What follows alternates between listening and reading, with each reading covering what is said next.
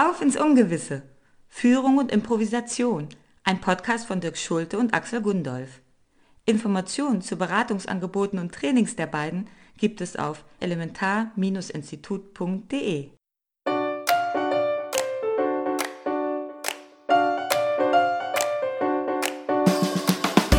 Führungskräfte haben es nicht leicht. Und in unserer zunehmend komplexen und immer weniger vorhersehbaren Welt wird ihr Leben leider auch nicht leichter. Wir wissen das und helfen gern. In dieser Staffel von Auf ins Ungewisse zeigen wir anhand ganz konkreter Probleme aus dem Führungsalltag, warum Improvisieren eine essentielle Führungsqualität ist. Für eine agile Haltung, erhöhte Wertschöpfung und mehr Spaß. Hallo Dirk. Hallo Axel. Heute beschäftigen wir uns mit der Frage, wann wird denn endlich alles wieder normal? Das ist ja eine Frage, die sich viele Menschen stellen, vor allem, glaube ich, so in den letzten Wochen, Monaten, Jahren vielleicht, denn ja, es geht um Krisen. Die Wahrnehmung ist ja so ein bisschen, dass wir in einem Zeitalter andauernder Krisen leben. Finanzkrise, Eurokrise, Corona-Krise, jetzt gerade haben wir eine Energiekrise, über allem schwebt die Klimakrise, Krise, Krise, Krise. Das ist natürlich für jeden persönlich eine potenzielle Belastung, aber stellt ja auch immer im äh, Geschäftskontext sozusagen auch eine wirtschaftliche Bedrohung dar. Also wirklich eine existenzielle Bedrohung zum Teil für Unternehmen und auch ihre Mitarbeitenden. Darum wollen wir uns heute so ein bisschen dieser Frage widmen. Was ja ein bisschen ähm, diesen Eindruck wahrscheinlich verstärkt, der, der Dauerkrise äh, oder dieser krisenhaften Zuständen, ist einfach ja auch, dass wir viel mehr Informationen zur Verfügung haben als früher. Und das ist äh, einfach auf einer individuellen Ebene. Äh, es ist einfach, wenn wir das alles ungefiltert aufnehmen, ja, also wenn wir, wenn wir äh, es gibt ja dann das neue Wort, was dafür, glaube ich, äh, äh, entstanden ist in, in der Corona-Krise, Doomscrolling. Also wenn ich die ganze Zeit irgendwie diese Informationen aufnehme, ist das eine permanente Belastung unseres Nervensystems das stresst. Also es ist wirklich, als ist das Nervensystem die ganze Zeit ähm, hochgefahren. Und ich weiß nicht, wie es dir geht, aber für mich ist es so äh, zum Teil im Moment, dass viele Menschen sehr dünnhäutig wirken, äh, angeschlagen wirken, ähm, teilweise auch ein bisschen geradezu aggressiv. Also ich glaube, es hat einfach was damit zu tun, mit, diesem, mit dieser permanenten äh, Dauerstressbelastung, die viele gerade empfinden. Ja, das beobachte ich auf jeden Fall auch. Ich muss auch sagen, ich persönlich bin definitiv leider ein Doomscroller und ich merke auch, dass mir das dann nicht gut tut und wir sprechen ja nachher so ein bisschen drüber, wie geht man individuell und dann eben auch als Teil einer Organisation mit, mit solchen Themen um. Wir starten ja eigentlich immer mit der Frage, wie hilft uns denn das Thema Improvisation, die Haltung der Improvisation bei bestimmten Problemen? Unser Ansatz ist ja, dass diese Prinzipien so allgemeingültig äh, sind, dass sie bei allen Herausforderungen, Problemen, Themen, die man hat, wirklich sehr, sehr hilfreiche Ansätze bieten. Bei, dem Beschäftigung, bei der Beschäftigung mit dem Thema heute, also mit Krisen und wie man damit umgeht, fand ich das tatsächlich sogar besonders einfach, weil, weil natürlich gerade in Krisen, also in, in, in Situationen, wo unvorhergesehene, erstmal schlimme Dinge passieren, natürlich improvisieren besonders angebracht ist. Und deswegen würde ich auch gerne nochmal auf das Grundprinzip von Improvisation verweisen, nämlich das Ja und Prinzip. Also diese Mischung aus Akzeptanz und dann darauf aufbauen. Also das Wichtigste in der Improvisation ist, dass man erstmal akzeptiert, dass das, was da ist, ist einfach da.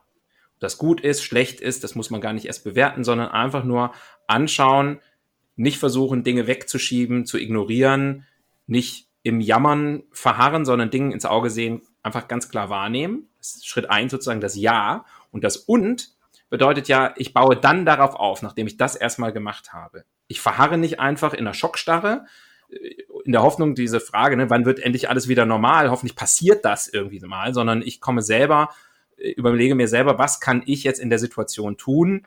Was ist das Beste, was ich machen kann für mich selber, für die Menschen um mich herum, für meine Organisation, mein Team und diese Schritte dann einfach zu gehen. Das ist immer, das fühlt sich in Angesichts von Krisen oft sehr wenig an, aber Fortschritt ist eben dann auch einfach immer inkrementell. Also man geht Schritt für Schritt, akzeptiert wieder das, was dann Neues da ist und entwickelt so Dinge weiter. Ja, also ich, ich bin übrigens der Meinung, dass das nicht ähm, das wichtigste Prinzip der Improvisation ist, sondern des Lebens. ja. Also es ist wirklich dieses Akzeptieren, dass das ist, was ist. Das ist die Realität jetzt gerade. Ich hätte mir vielleicht was anderes gewünscht, aber es ist jetzt gerade so. Und ähm, und ich, ich persönlich äh, muss allerdings sagen, ich finde Jammern manchmal ganz gut mhm. für, für, einen kurzen Moment. Das ist manchmal kann, kann, auch ganz entlastend sein, einfach mal so ein bisschen vor sich hin zu jammern. Aber da muss man halt dann wieder rauskommen irgendwann. Und für mich ist einfach so äh, insgesamt, aber jetzt gerade in diesen, äh, bei, bei diesen ganzen, man, man kann es ja als Krisen äh, äh, bezeichnen, man kann aber auch sagen, es ist einfach, ja, das ist einfach Teil von Lebendigkeit, dass, dass dauernd irgendwelche Sachen passieren, die wir uns vielleicht anders gewünscht hätten. Und das Wichtigste oder eine ganz wichtige äh, Haltung in dem Kontext ist, wirklich präsent zu sein, also wirklich im Jetzt zu sein. Und du hast ja eben gesagt, dass, dass Hoffnung, äh, dass alles wieder normal wird, äh, nicht hilfreich ist. Das sehe ich tatsächlich auch so. Wenn diese Hoffnung sowas ist wie, ich möchte, dass irgendwann alles wieder ist wie vorher, oder ich möchte, ich, ich habe die Hoffnung, dass irgendwas in eine bestimmte Art und Weise sich entwickelt, dann bringt uns das aus dem Jetzt raus. Weil dann sind wir in der Zukunft und, und, und hoffen, okay, wenn ich jetzt einfach nur lange genug einfach hier still sitze, dann ist es vielleicht einfach vorbei. Aber dann nehme ich mir natürlich selber komplett die, die Handlungsfähigkeiten. Es ist einfach gut, die Chancen zum Beispiel zu sehen. Also zu sehen, okay, das ist jetzt anders als erwartet. Was mache ich denn jetzt oder was machen wir jetzt? Wie, wie, wie, wie machen wir weiter von hier aus? Und dann sehe ich vielleicht einfach auch ähm, plötzlich Chancen, die es vorher gar nicht gab, die sich einfach ergeben haben. Ein weiteres Impro-Prinzip, und da bin ich auch natürlich 100% äh, bei dir. Improvisation ist Leben und Leben ist Improvisation. Also das sind keine Dinge, die man sozusagen aus dem, aus dem Kästchen holt, wenn man sie gerade mal in Ausnahmesituationen braucht, sondern es ist eine Grundhaltung, die man immer äh, im Leben haben kann und sollte. Ist ja das Thema Scheitern und Weitermachen. Da haben wir schon öfter drüber gesprochen, und finde ich auch gerade in äh, Krisensituationen enorm hilfreich, dass man sich immer wieder bewusst macht, dass es normal ist, dass manches, vielleicht auch vieles, nicht so läuft, wie man sich das erhofft hat und dass das aber auch dazugehört, dass das normal ist und dass uns das eben wiederum nicht auch in diese Schockstarre schicken sollte, sondern dass es immer darum geht, weiterzumachen. Womit? Mit dem, was gerade ansteht. Weiteres Impro-Prinzip, tu das Naheliegende. Also oft denkt man ja, man braucht irgendwie einen großen Masterplan, wenn die große Krise da ist. Und sicherlich stellt einen das vor besondere Herausforderungen. Aber am Ende sind die ersten Schritte immer die, die man in der Situation realistisch auch einfach machen kann. Hm. Ja, da denke ich jetzt gerade, äh, wo du so darüber sprichst, dass ja zum Beispiel gerade Krisen manchmal dazu führen, also ich denke jetzt gerade zum Beispiel an die Flutkatastrophe an, an der A, ne? Mhm. Gerade Krisen sorgen ja dafür, dass du erstens mal, dass Menschen zusammenrücken, sich gegenseitig unterstützen und, und das ist eine Art von alles Überflüssige weglassen und das Naheliegende machen, nämlich zum Beispiel Nachbarn helfen, Schlamm wegschippen, äh, solche Sachen. Und dann werden wir plötzlich fokussiert auf das, was wirklich notwendig ist und nicht auf dieses ganze Kopfkino. Ja, das heißt, manchmal ist eine Krise sogar gut dafür, ähm, uns wieder zu fokussieren und zu erden auf die Sachen, die wirklich, wirklich wichtig sind im Leben. Und das ist auch im persönlichen Bereich so, aber in, in Unternehmen äh, sicherlich auch so, dass der sozusagen der ganze Kram, den es einfach eigentlich nicht braucht für die Wertschöpfung, zum Teil, dass es einfach gut ist, wenn der einfach weggelassen wird. Ja, das nehme ich äh, gerade in Unternehmen auch oft wahr, dass es eine Tendenz, ich habe eben gesagt, es hilft nicht zu, zu, zu jammern, ich stimme dir auch zu, mal Gefühle rauszulassen, Gefühle nicht zu unterdrücken, völlig richtig. Das kann auch mal Wut sein, das kann Traurigkeit sein, das kann auch mal der Schock sein. Aber eben genau dann immer diesen Schritt hinzubekommen, in die Souveränität zurückzukommen und sagen, okay, ich überlege mir, was, was ich, was ich machen kann, was ich bewegen kann. Wir haben ja auch festgestellt, als wir uns beide mit dem Thema erstmal unabhängig voneinander beschäftigt haben, dass wir beide beim Thema Krisen auch so ein bisschen in so eine ja, philosophisch, religiöse, spirituelle äh, Themen äh, gekommen sind, weil es eben ans Eingemachte geht, natürlich in einer, in einer Krisensituation. Ich bin so ein bisschen bei den Stoikern gelandet, ich glaube, gerade in Krisen können die gute Lehrmeister sein. Also der Blick zurück in die Antike lohnt sich da vielleicht. Ein Grundprinzip des, des Stoizismus ist ja die Unterscheidung zwischen dem, was wir kontrollieren können und dem, was außerhalb unseres Einflusses liegt. Und dann eben nicht zu verzweifeln an den Dingen, die wir nicht ändern können. Und das heißt aber umgekehrt nicht, das steckt ja auch in dem Ja-und-Prinzip drin. Ja, die Akzeptanz und dann nicht einfach sagen, ja, ist halt so, sondern also nicht die Hände in den Schoß legen. Im Gegenteil, so eine klare Unterscheidung, was ist sozusagen innerhalb unserer Sphäre, die wir beeinflussen können, was nicht, hilft uns eben zu fokussieren, zu erkennen, ach, ich kann ja doch einiges tun. Ich muss das hier nicht passiv erdulden. Im Mindset sozusagen hat das dann auch wieder ganz viel mit, mit Achtsamkeit, Gelassenheit, Resilienz zu tun. Alles ja so, so auch wieder zum Teil leider Buzzwords oder zu Buzzwords verkommen, die, die dann so rumgeschleudert werden oft, aber wo ja ganz viel Wahrheit drin steckt und das gerade dann sich in Krisen beweist, wenn ich das trainiere, so auf die Welt zu schauen, dann bin ich in Krisen auch besser vorbereitet. Ja, äh, genau, also weil in, nach meiner Erfahrung, also bei allen Krisen, die ich so erlebt habe, ähm, ist es eigentlich nicht so, dass hysterisches Rumrennen und Aktionismus hilft, mhm. sondern dieses tatsächlich bei sich bleiben und gucken, okay, was braucht es denn jetzt wirklich? Was ist jetzt wirklich hilfreich? Und du hast schon äh, gerade gesagt, ich fand das auch äh, spannend, dass du bei den Stoikern gel äh, gelandet bist. Ich bin bei Buddhis beim Buddhismus äh, gelandet. Und der Buddhismus, und das, ich bin jetzt kein Buddhismus-Experte, aber ich habe da einfach äh, einiges drüber äh, gelesen und auch einiges erlebt. Die Buddhisten sagen, also ein Kern des Buddhismus ist, das Wissen, alles ist unbeständig. Nichts ist von Dauer. Das ist eine unbestreitbare Tatsache. Und es passiert auch Schmerz also und die Buddhisten sagen, Schmerz passiert, das lässt sich nicht ver, äh, verhindern. Aber wenn ich versuche, den Schmerz zu vermeiden oder Dinge festzuhalten, die sich aber verändern, das ist so, als wenn ich die Jahreszeiten versuchen würde aufzuhalten, was natürlich unmöglich ist. Schmerz, den gibt es. Aber Leid entsteht erst in dem Moment, wo ich halt damit kämpfe mit der Tatsache, dass es eben sowas gibt wie Schmerz und Veränderung und auch das, das Verlust ja, das, also die Buddhisten sagen, das Leid entsteht dadurch, dass wir an etwas anhaften. Dass wir versuchen, Dinge festzuhalten, die wir nicht festhalten können, weil wir versuchen, den Fluss des Lebens aufzuhalten. Das ist zwar menschlich verständlich, aber dazu, damit füge ich mir selber Schmerz zu, weil ich mit der Realität kämpfe. Und da habe ich einfach nur mal keine Chance.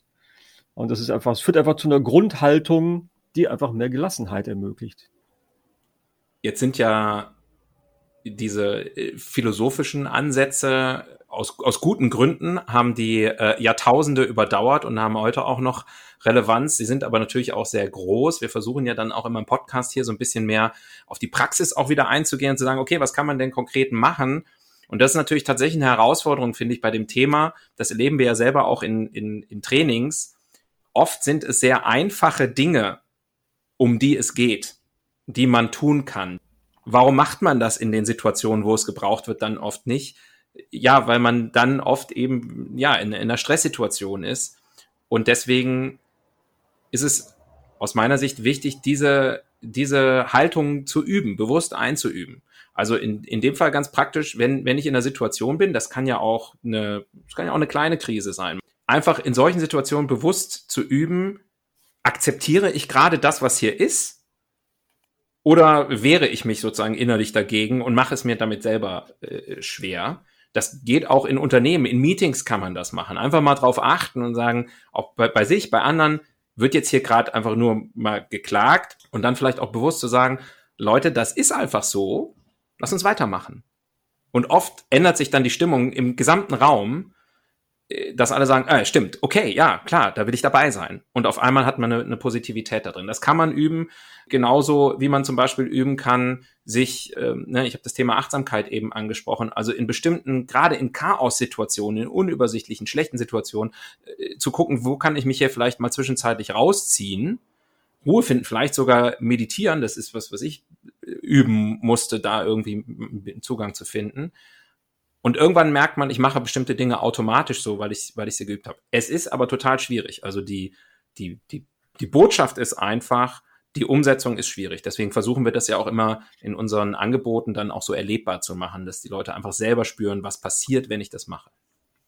Ja, also genau, meditieren muss auch ja nicht sein, dass man irgendwie sich in, im Schneidersitz irgendwo hinsetzt und äh, die Augen schließt, sondern äh, Momente von Achtsamkeit sind einfach auch, wenn, wenn, wir einfach drei Atemzüge wahrnehmen oder mal kurz wahrnehmen, kann ich den Kontakt der Füße zum Boden noch spüren. Also das kann man auch im Meeting machen. Oder einfach aus dem Fenster gucken und sagen, der Kaffee schmeckt mir gerade gut, auch wenn hier gerade eine schlechte Nachricht reingekommen ja. ist. Der, alleine das hilft einem ja schon aus dem, aus dem Kopf sozusagen, aus dieser Paniksituation einfach erstmal rauszukommen. Ne? Ja, genau. Ja, und, und was manchmal auch, oder was ich als sehr hilfreich empfinde, ist, dass man die, dass man die Zeitachse aufzieht, sozusagen. Ich habe das manchmal in, in, in, in Coaching oder Therapie zusammenhängen, dass dann jemand sagt, es ist gerade alles so schlimm und so schrecklich und ich sage, okay, wenn Sie jetzt mal nicht diese Woche angucken oder diesen Tag, sondern die letzten paar Monate und dann mal gucken, geht's dann insgesamt aufwärts oder, oder, ne, oder es war immer alles schrecklich. Das äh, finde ich oft sehr hilfreich, weil wir sind oft sehr identifiziert mit irgendwas, auch mit einem Problem. Und da zum Beispiel einen Schritt zurückzutreten und das ein bisschen mit ein bisschen Abstand zu betrachten, ist manchmal auch hilfreich. Ne? Also gerade bei Krisen zu sehen, okay, wie viele Krisen habe ich eigentlich schon überstanden oder wie viele Krisen hat das Unternehmen schon überstanden und wie haben wir das gemacht? Ich habe zum Beispiel, was, was ich neulich, äh, letztes äh, Wochenende war ich, war ich unterwegs mit dem Motorrad und dann habe ich ähm, so, so einen Wald besucht und da steht eine tausendjährige Eiche und der war schon da während des dritten Kreuzzuges. Der war da, bevor Martin Luther äh, seine Thesen an die äh, Tür der Kirche geschlagen hat. Und ich, das hat mich sehr demütig gemacht, muss ich sagen. Ja, weil wir kreisen ja oft so ein bisschen um uns selber und um jetzt, um was ist jetzt und so weiter. Auch nochmal so ein bisschen aus der, aus der östlichen, äh, aus östlichen Weisheitslehren oder so. Also jetzt waren wir gerade beim Baum, bei der Eiche. Mhm. Voll hier, ein kleiner botanischer Ausflug. Das kennen wir ja schon von dir. ja, das kennen wir von mir, genau.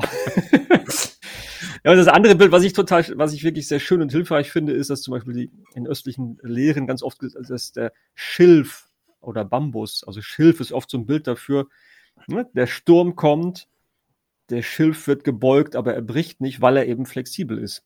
Weil er sich auch mal für einen Moment sozusagen beugen kann und dann richtet er sich wieder auf. Aber gerade deshalb wird er durch den Sturm nicht langfristig beschädigt. Und Schilf ist eben einfach was anderes als als zu versuchen, überall Stahlbeton-Bunker äh, zu errichten, um sich vor dem Leben zu mhm. schützen. Mhm. Das macht halt, macht uns unlebendig und unflexibel. Und mir ist jetzt auch tatsächlich noch eine Sache eingefallen. Krisen und Unternehmen. Apple ist ja zum Beispiel so ein Beispiel für ein unglaublich erfolgreiches Unternehmen. Als ich studiert habe, hatte Apple einen Marktanteil von sieben Prozent und die waren kurz vor der Pleite. Und ich glaube, ein Teil davon, warum die so groß sind jetzt, ist, dass sie tatsächlich die Erfahrungen haben, dass sie ganz nah am Abgrund waren und dass sie da durchgekommen sind und dass sie flexibel reagiert und sich total umorientiert haben. Und das war der Anlauf dafür, dass sie jetzt so mega erfolgreich sind. Das ist einfach ein Teil von Erfolg, ist, dass, dass wir einfach Krisen durchleben müssen und daraus lernen. Ja, das ist ein, ein super Beispiel, finde ich, weil wir ja auch, wenn wir auf Unternehmenskultur gucken, äh, auch wissen, die Geschichte des Unternehmens, dass sich das, äh, dass sich das auf eine Unternehmenskultur auswirkt, auch wenn möglicherweise, das ist ja der, der Ansatz der Systemtheorie, auch wenn möglicherweise die Leute, die heute in dieser Firma arbeiten, komplett alle damals überhaupt nicht dabei waren. Und dennoch wirken sich solche Sachen aus. Man, man merkt das, man kann das spüren, man kann es nicht kontrollieren im Sinne von, aha, wenn A passiert ist, dann ist heute deswegen B und wenn wir an der Stellschraube drehen, dann ändert sich das und dann ändern wir die Kultur. Man kann das erstmal ja auch da, ne, Thema Akzeptanz, erstmal nur beobachten. Ja, ich, ich glaube sogar, dass, ja, dass grundsätzlich wenn, wenn so, wenn, wenn, wenn Menschen so ganz, ganz geradlinige Lebensläufe haben oder Unternehmen so, wenn es immer nur aufwärts geht, es ist, glaube ich, immer retrospektiv, also im Nachhinein konstruiert. In Wirklichkeit ist das nicht so. Mhm. Ich glaube, es ist sogar hilfreich, äh, genau wie du sagst, auch daran zu erinnern, hey, wir haben da echt wirklich große Krisen gehabt und überstanden und sind da durchgegangen und wir haben daraus gelernt. Und in dem Zusammenhang habe ich jetzt noch eine kleine Überraschungsfrage für dich. Oh. Sag mir eine positive Sache, die du aus einer Krise mitgenommen hast? Irgendwas, was du erst als Krise empfunden hast und wo du hinterher aber gemerkt hast, okay, das habe ich aber, konnte ich da rausziehen? Oh, ähm, fallen mir gleich tatsächlich ganz, ganz, ganz viele Beispiele ein. Ähm, aber ich nehme mal das Naheliegende. Ne? äh, und folge unserem eigenen Impro-Prinzip. Und das Naheliegende ist äh, tatsächlich eins, was wir gerade im Vorgespräch, wovon ich kurz erzählt habe, nämlich, dass ich in meiner Vergangenheit mal über wirklich einen längeren Zeitraum ein gesundheitliches Leiden hatte, äh, was mich wirklich sehr stark belastet hat. Das ist also schon sehr lange her, was sich am Ende als, als in erster Linie psychosomatisch herausgestellt hat. Also das ist ein, Erkennt ein, ein großer Gewinn für mich gewesen, dass ich gemerkt habe, wie sehr hängen sozusagen äh, Psyche und Somatik zusammen. Das hat mich, also das muss man einfach selber mal in der Form erlebt haben, was das, was das ausmachen kann. Und gleichzeitig eben auch, ohne das damals benennen zu können, ähm, heute im Nachhinein sagen zu können, wichtige Prinzipien, die wir, über die wir auch heute gesprochen haben, habe ich damals gelernt. Also äh, die, ne, dieses Thema Akzeptanz. An einem bestimmten Punkt einfach zu sagen, naja, möglicherweise habe ich dieses Leiden einfach und dann ist das einfach so, aber ich will ja trotzdem ein schönes Leben haben, was kann ich denn dann da machen? Und das, das hat mir im Nachhinein total geholfen, nochmal einen ganz anderen Blick aufs, aufs Leben zu gewinnen. Hast du ein Beispiel dafür? Ja, ich habe jetzt gerade, als ich, als ich, ähm, als mir die Sache mit der Eiche eingefallen ist, ist mir eingefallen, dass ich vor zwei Jahren bin ich, habe ich gedacht, ich mache jetzt mal eine kleine Motorradtour. Und dann äh, bin ich ja manchmal so ein bisschen tüdelig. Und dann habe ich offenbar meinen mein Gepäcksack nicht richtig festgeschnallt. Und dann irgendwann muss ich diesen Gepäcksack mit meinen, mit, mit den, meinen Sachen halt habe ich, glaube ich, über einen längeren Zeitraum hinter dem Motorrad hergeschleift, dass er so richtig, dass er einfach halb weggeflext war. Das hat dazu geführt, dass ich kein, kein Handy-Ladekabel mehr hatte, nicht mehr so viele Klamotten und halt so ein, so ein, so ein Rucksack mit einem Loch drin.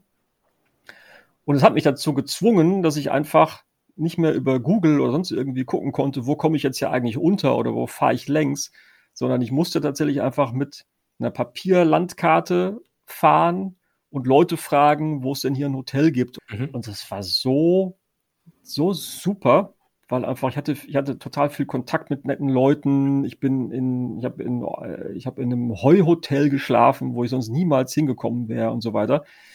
Und das war wirklich so ein, so ein das war, erst habe ich gedacht so, äh, was bist du für ein Vollidiot, dass du nicht mal deinen Rucksack festschnallen kannst auf dem Motorrad. Jetzt fährst du am besten zurück und legst dich ins Bett. Und dann habe ich gedacht, egal, ich fahre jetzt einfach weiter und guck mal. Und es war, es war ein total super Erlebnis.